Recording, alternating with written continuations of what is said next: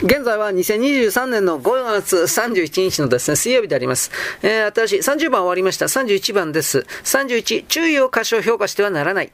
質問者、私が見る限りあなたはわずかばかりの資産を持ち、あらゆる貧困と老いの問題に直面している。誰とも変わらない正しい貧しい人のようです。マーラジ。私が大金持ちだとしたらどんな違いをもたらすというのかね。私は私だ。他の何になれるというのだろう。私は貧しくもなく金持ちでもない。私は私自身だ。質問者、それでもあなたは喜びと苦痛を体験しています。マーラジ。私はそれらを意識の中で体験している。しかし私は意識でもなければその中身でもない。質問者、あなたは実存において私たちは等しいと言われました。どうしてあなたの体験は私たちのものとこうも違うのでしょうか？マーラジ。私の実際の体験は何も違わない。違いは私の評価と態度にある。私はあなたと同じ世界を見ている。だが同じようには見ていない。何も神秘的なことはないのだ。誰もが世界をその人自身の観念を通して見ている。あなたは自分自身をこのようにあると考えるよように、世界もあなたが考えるようにあるのだ。もし自分自身が世界から分離していると考えるならば、世界もあなたから分離して現れる。そしてあなたは欲望とそれを体験するだろう。私は世界を私から分離したものとしては見ていない。だから望むものも恐れるものも私にはないのだ。質問者、あなたは世界の中の光の点です。誰もそうではありません。マーラジ。私は私自身私だと知っていることに私と他者の間にはどんな違いも絶対にない。私は全てだ。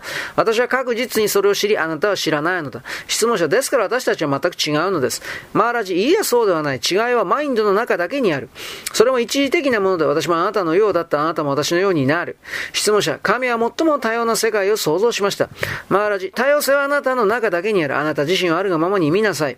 そうすればあなたは世界を一塊の実在、分割可能な、描写不可能なものとしてあるがままに見るだろう。あなた自身の創造的力が画像をその上に投影したのだ。あなたの質問は皆その画像に関係するものだ。質問者、あるチベット人の容疑は神は目的を持って世界を創造し、ある計画に従って維持していると書いています。その目的は善であり、計画は最も賢明なものです。マーラジ、それらは皆一時的なものだ。私は永遠について語っている。神と宇宙は来ては去っていく。アバターラ、神の化身たちは終わりなき継続性の中で次々と現れ、最終的に私たちは源に帰っていく。私は全ての神と彼らの宇宙、過去、現在、そして未来の時間を超えた源についてのみ語っているのだ。質問者、あなたはそれらをみんな知っているんでしょうか？それらをみんな覚えているんでしょうか？マラジ、数人の子供たちが舞台の上で劇を演じているとき、注意を払ったり覚えていなければならないようなことが何かあるだろうか？質問者、なぜ世界の半分が女性で半分は男性なのでしょうか？マーラジ、彼らの幸福のためだ。非個人性、アビアクタは、関係性の中での幸福のために個人性、ビアクターとなる。グルの音調によって私は個人性と非個人性を等しい目で見ることができるので私にとって二つは一つだ。性の中で個人性は非個人性の中に溶け去る。質問者、どのようにして個人性は非個人性から出現するんでしょうか？マラジ、二つは一つである実在の層に他ならない。一つをもう一つに先んじて語ることは正しくない。これらすべての観念は目覚めの状態に属するのだ。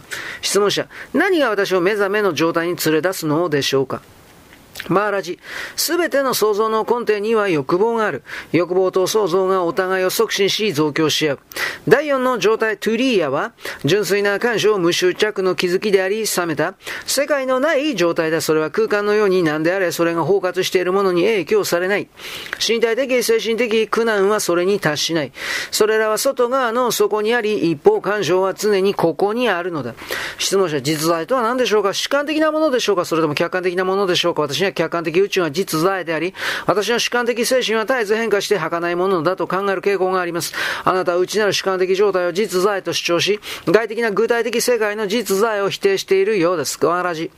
主観と客観も共に変化し儚いものなのだ。それらには何の実在性もない。矛盾なるものの中に永遠なるものを見出しなさい。それはあらゆる体験の中にある一つの普遍の要因だ。質問者、この普遍の要因とは何でしょうか？マーラジ、あなたがそれを見る能力を持つまで私はそれに様々な名前を与えたり、いろいろな方法で指し示したりしたところで助けにはならないだろう。視界の霞んだ人にはあなたがいかに彼を見るように促しても、木の枝の上にいるオウムを見ないだろう。よくてもあなたの示す指を見るくらいだろう。まずあなたの視界を清めることだ。じっと見つめることよりもどう見るかを学びなさい。そうすればあなたはオウムを見るだろう。見ようとする熱望も必要だ。自己知識には明晰性と真剣さの両方が必要なのだ。あなたにはどんな小さなことでも日々の生活の中で理解したことを誠実に適用することで成熟していくハードとマインドが必要になる。ヨーガには妥協といったものは存在しない。もしあなたが罪を犯したいのなら全身全霊でこそこそせずせずに罪を犯しなさい。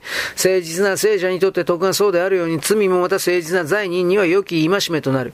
その二つが混ざり合った状態は最も悲惨なのだ。妥協ほど効果的にあなたを妨げるものは他にない。なぜならそれは真剣さの欠如を表して真剣さなしには何もなし得ないからだ。質問者、私は禁欲生活の価値を認めます。しかし実際には私は贅沢ばかりしています。快感を追い、苦痛を避けることは私の中にとても深く染み込んでいて、理論上はとても生き生きして私の高い目的を、日々の生活に根を下ろしていないのです。私のことを正直ではないといったところで助けにはなりません。なぜなら私はただどうやって正直になればいいのかわからないからです。マーラジ、あなたは正直でも不正直でもない。精神状態に名前を与えることはあなたの容認、または否認を表すことぐらいにしか役に立たないからだ。問題はあなたのものではない。それはただあなたのマインドの問題なのだ。あなたはあなたのマインドから分離することから始めなさい。あなたはマインドではなく、その問題もあなたのものではないと思い起こすように固く決心しなさい。はい、ここまでです。よろしく。ごきげんよう。